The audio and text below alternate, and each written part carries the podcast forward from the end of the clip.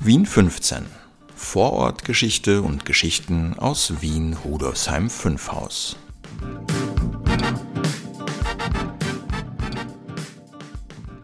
Hallo und herzlich willkommen zu Folge 123 von Vorortgeschichte und Geschichten aus Wien Rudolfsheim 5 Haus. Schön, dass du eingeschaltet hast. Heute erzähle ich dir von einem der fünf Vororte, aus denen der 15. Bezirk besteht, nämlich Rustendorf. Eng verbunden mit dem einstigen Vorort sind auch etliche Gasthäuser, zum Beispiel der Schwarze Adler, die Gasthäuser zum Reichsapfel, zur Goldenen Sonne und zum Mondschein. Und dann habe ich auch noch eine tragisch traurige Geschichte für dich. Es geht um eine Verzweiflungstat, die im Garten des Gasthauses zum Paradiesgärtchen stattfand. Interessiert? Dann mach es dir gemütlich und hör mir zu. Mein Name ist Brigitte Neichel. Ich bin seit über 20 Jahren ehrenamtlich im Bezirksmuseum Rudolfsheim 5 Haus tätig. Seit 2011 leite ich es. Jeden Sonntag präsentiere ich dir hier abwechselnd mit Maurizio Giorgi, meinem Stellvertreter, Interessantes aus Vergangenheit und Gegenwart des 15. Wiener Gemeindebezirks. Wir stellen dir das Museum und dessen Mitarbeiterinnen und Mitarbeiter vor, bringen Veranstaltungstipps und Audioeindrücke aus dem 15. Bezirk. Rudolfsheim 5 Haus besteht aus fünf ehemaligen Vororten, nämlich Rheindorf, Braunhirschengrund, Fünfhaus, Sechshaus und eben Rustendorf. Der Ursprung von Rustendorf liegt in der heutigen Maria-Hilfer-Straße 196, 198 und 200. Dort befanden sich ab 1730 drei Gasthäuser, nämlich jenes zum Goldenen Reichsapfel auf Nummer 200, zur Goldenen Sonne auf Nummer 198 und zum Goldenen Mondschein auf Nummer 196. Das ist an der Ecke der heutigen Lehnergasse. Rustendorf wurde damals wegen dieser drei Gasthäuser auch zu den drei Häuseln oder Dreihaus genannt. Die Dreihausgasse erinnert heute noch an diese frühe Bezeichnung. Einer der vielen Namen der äußeren Marie-Hilfer-Straße lautete Linzer Poststraße. Die Pferdekutschen, die nach Linz bzw. nach Wien unterwegs waren, machten bei diesen Gasthäusern, die man auch Einkehrgasthäuser nannte, gerne Rast. Einer der Besitzer des Goldenen Reichsapfels war Karl Preising. Der hat von 1798 bis 1880 gelebt. Er war 1854 Bürgermeister von Rustendorf und 1878-79 Bürgermeister des Vorortes Rudolfsheim. Nach ihm ist auch seit 1885 die Preisinggasse benannt. Diese führt von der Felberstraße bis zur Überseestraße und mündet in die Stutterheimstraße. Ein weiteres Einkehrgasthaus befand sich Ecke Schwendergasse, Reichsapfelgasse und hieß zum Schwarzen Adler. Das Gebäude bestand noch bis Ende der 1960er Jahre, allerdings dann nicht mehr als Gasthaus. Heute befindet sich an dieser Stelle die Volkshochschule und der zwischen 1972 und 1976 errichtete Karl Hollubeck-Hof.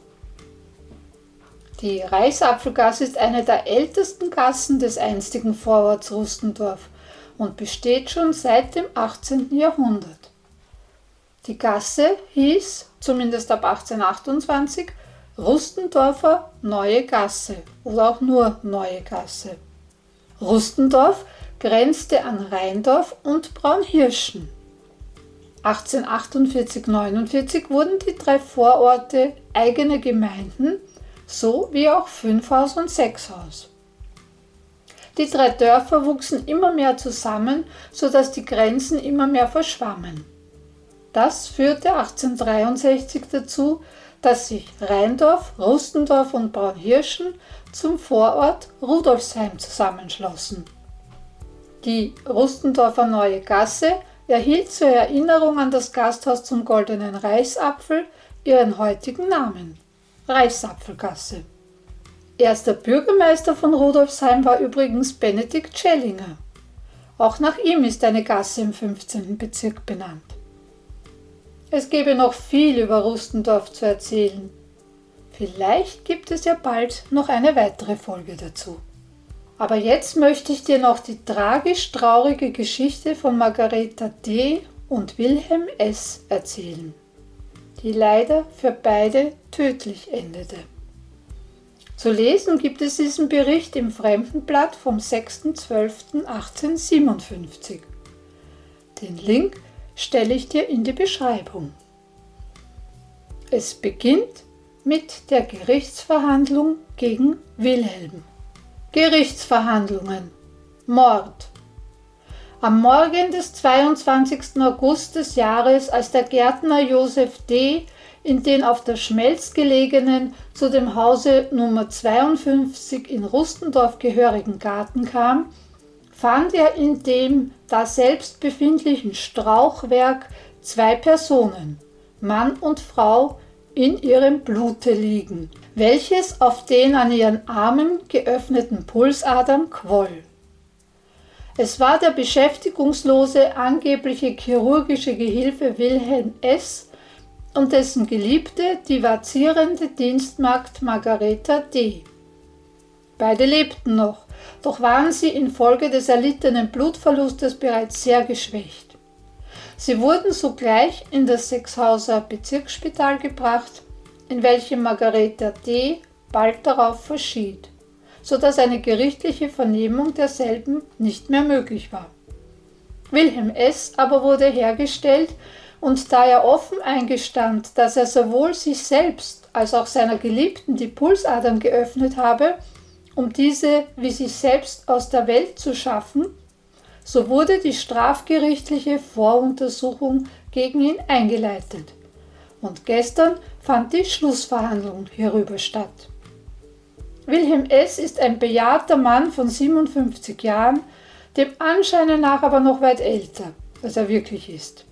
Sein schütteres, kurzgeschnittenes Haupthaar ist bereits ganz ergraut ebenso auch sein kurzer Schur- und Knebelbart. Seine Schritte wanken, der verkommene Körper ist wie von Altersschwäche gebückt. Die Gemordete soll 34 Jahre gezählt haben und doch spielte bei der entsetzlichen Tat dieser beiden Personen neben dem selbstverschuldeten Elend die Liebe eine Rolle. Wilhelm S., der Sohn eines Militärarztes, ist in Prag geboren, kam aber schon in frühester Jugend mit seinen Eltern nach Wien, ward hier erzogen und hat auch die Zuständigkeit hier erlangt. Als er in das militärpflichtige Alter getreten war, wurde zur KK-Infanterie assistiert. Allein die Conduite, die er bezüglich dieser seiner militärischen Laufbahn aufzuweisen hat, ist wirklich schauderhaft. Wilhelm S. wurde nämlich siebenmal wegen Desertion, sechsmal wegen Betrug, Veruntreuung, Kameradschaftsdiebstahl usw. So abgestraft. Er erhielt 70, 85, 100 Stockstreiche, ging fünfmal, dann zehnmal und wieder zehnmal durch die Gasse von 300 Mann. Später wurde Festungsstrafe mit leichten und schweren Eisen bei ihm in Anwendung gebracht. Bei dieser Gelegenheit machte er einen Mordversuch an einem Mitarrestanten, wofür ihm acht Jahre in Eisen zuerkannt wurden. Und bevor er diese Strafe überstanden, machte er sich desselben Verbrechens an dem Stabsprofosen schuldig, wofür ihm wieder ein Jahr in Eisen zugesprochen ward. Im Jahre 1851, in einem Alter von 51 Jahren, erhielt Wilhelm S. endlich den Laufpass und kam nach Wien, wo er in einer chirurgischen Offizin als Gehilfe ein Unterkommen zu finden hoffte. Er sah sich jedoch getäuscht und schlug sich seit jener Zeit in der Nähe Wiens herum, wo er gewöhnlich durch Rasieren seinen kargen Unterhalt fand. In Klosterneuburg wurde er mit der erwähnten Margareta D. bekannt und ging mit derselben ein inniges Verhältnis ein, welches auch nicht ohne Folgen blieb. Im verflossenen Frühjahre kamen beide wieder hier an. Margareta D. wurde in der hiesigen Gebäranstalt von einem bis jetzt noch lebenden Kinde entbunden. Und Wilhelm S. sah sich abermals nach irgendeiner Beschäftigung auf hiesigem Platze um, allein sein Bemühen war fruchtlos wie zuvor. Die beiden genannten begaben sich hierauf auf das Land in der Meinung, dass es hier gelingen dürfte, ein gemeinschaftliches Unterkommen irgendwo zu finden. Sie kamen bis nach Mariazell, Oberösterreich. Ihre Lage soll von Tag zu Tag eine verzweiflungsvollere geworden sein. Der letzte Fetzen war zugesetzt, so erzählt der Angeklagte. Zu betteln wagten wir nicht, um der Strafe des Schubes auszuweichen, auf den Weg des Schlechten wollten wir uns nicht begeben. Da fassten wir den Entschluss, uns selbst aus der Welt zu schaffen.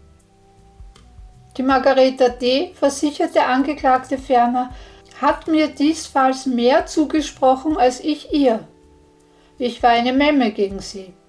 Sie aber hat gesagt, was bleibt uns anderes übrig? Du bist alt, ich bin krank und ruiniert. Die Instrumente hast du auch. Schon in Kottingbrunn, nachdem beide in der dortigen Kapelle gebetet hatten, sei die Margareta D. in den Angeklagten gedrungen, unverzüglich zur Tat zu schreiten. Dieser jedoch habe entgegnet, Warum hier? Kehren wir nach unserer Heimat, nach Wien zurück. Sie taten dies und kamen am 21. August abends in Schönbrunn an. Ihr ganzes Hab und Gut bestand außerdem, was sie am Leibe trugen, in einem Stückchen Brot. Sie begaben sich von Schönbrunn, beide aufs höchste ermattet, nach der Schmelz und stiegen hier in den bezeichneten Garten ein. Hier schliefen sie einige Stunden und gegen Morgen nahm Wilhelm S. eine Lanzette, die er bei sich trug, und schritt zu der grauenhaften Operation, indem er zuerst der Margareta D., sodann sich selbst die Pulsadern an beiden Armen öffnete. Sie verkrochen sich hierauf noch mehr in das Gesträuch und wollten hier den Tod erwarten, wurden jedoch, wie erwähnt, noch vor dem Eintritte desselben nach etwa drei Stunden von dem hinzugekommenen Gärtner überrascht. In Kottingbrunn hatte der Angeklagte auch tags zuvor ein Testament verfasst, wie er sich ausdrückte. Er hat nämlich in einem Notizbüchle aufgeschrieben, wer er und seine Geliebte sei und die verzweiflungsvolle Lage geschildert, wodurch sie zu dieser entsetzlichen Tat veranlasst worden seien. Schließlich bat er um ein christliches Leichenbegängnis und alle frommen Brüder und Schwestern um ein Vaterunser für sein und seiner geliebten Seelenheil. Dieses sogenannte Testament enthielt jedoch auch einen Anhang, welcher in einem ganz anderen Tone abgefasst und eines Rabulisten mit einem Vorleben wie das des Wilhelm S. ganz würdig ist. Übrigens zeigte sich der Angeklagte, so oft er von der Ermordeten sprach, stets bis zu Tränen gerührt. Weniger schien er ergriffen, als ihm das Urteil, lautend wegen des Verbrechens des Mordes auf die Strafe des Todes verkündet ward. Bericht Ende. Wenn du mehr über das Bezirksmuseum Rudolfsheim 5 Haus und unsere sonstigen Aktivitäten und Angebote erfahren willst, komm doch zu den Öffnungszeiten bei uns vorbei oder schau auf unsere Webseite www.museum15.at. Wenn du eine Frage hast oder uns Feedback geben willst, kannst du das hier auf Spotify for Podcasters machen, gerne als Sprachnachricht oder uns eine E-Mail schreiben und zwar unter presse.bm15.at. Und wenn du uns eine Freude machen willst, kannst du uns auch mit 5 Sternen bewerten. Nächstes Mal ist wieder Maurizio dran. Also Papa und bis zum nächsten Mal. Deine Brigitte.